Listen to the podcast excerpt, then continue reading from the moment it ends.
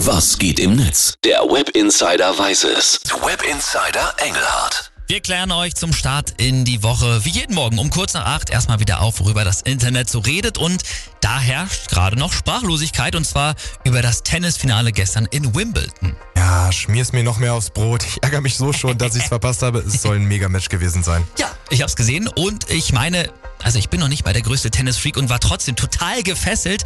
Wunderkind Carlos Alcaraz hat Mr. Wimbledon himself Novak Djokovic in fast fünf Stunden geschlagen und sich so seinen zweiten Grand Slam-Titel gesichert. Und dann verwandelt Carlos Alcaraz seinen ersten Championship Point.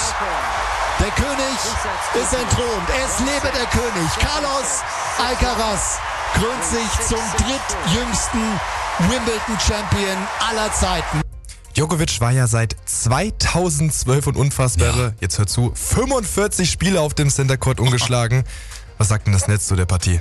Also das würde ich natürlich. Beide Spieler. Das Footage-Magazin hat auch, finde ich zumindest, die perfekte Headline für das Spiel gefunden. Die haben nämlich geschrieben, wenn es ihn nicht schon gäbe, hätte der Ausdruck ganz großes Tennis auch heute seine Entstehung feiern können. Und auch Sportkommentator Frank Buschmann hat sich zu Wort gemeldet und geschrieben, was ein irres Finale zwischen Alcaraz und Djokovic. Tennis auf diesem Niveau ist Kunst, Athletik, Schach und Kopf, Kopf, Kopf. Ja, 5 Euro ins Phrasenschwein Ja. dafür.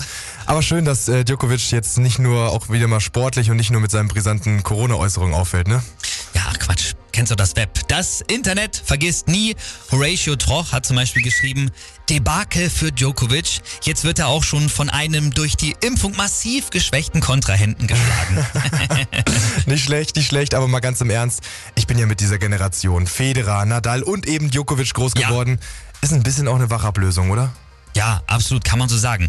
Nimm noch Andy Murray dazu und dann ist es jetzt das erste Mal, dass keiner dieser Tennislegenden in den letzten 20 und Alter. 20 Jahren Wimbledon gewonnen hat. Unfassbar. Duncan Mitchell heißt dieser User, der schreibt deswegen auch noch zwei Sachen, die man aus diesem Finale mitnimmt. Erstens, Djokovic ist GOAT, also der größte aller Zeiten, der beste Spieler aller Zeiten und Alcaraz, der wird diesen Sport aber dominieren wie kaum einer zuvor. Wie alt ist der nochmal? 20 Jahre erst, oder? Ja. Unfassbar. Überleg dir mal, was, was wir beide in diesem Alter noch gemacht haben. Ja, also ich bin mindestens genauso erfolgreich gewesen. Da habe ich auch schon Wimbledon gewonnen, allerdings auf der Konsole. Sie flunkern doch.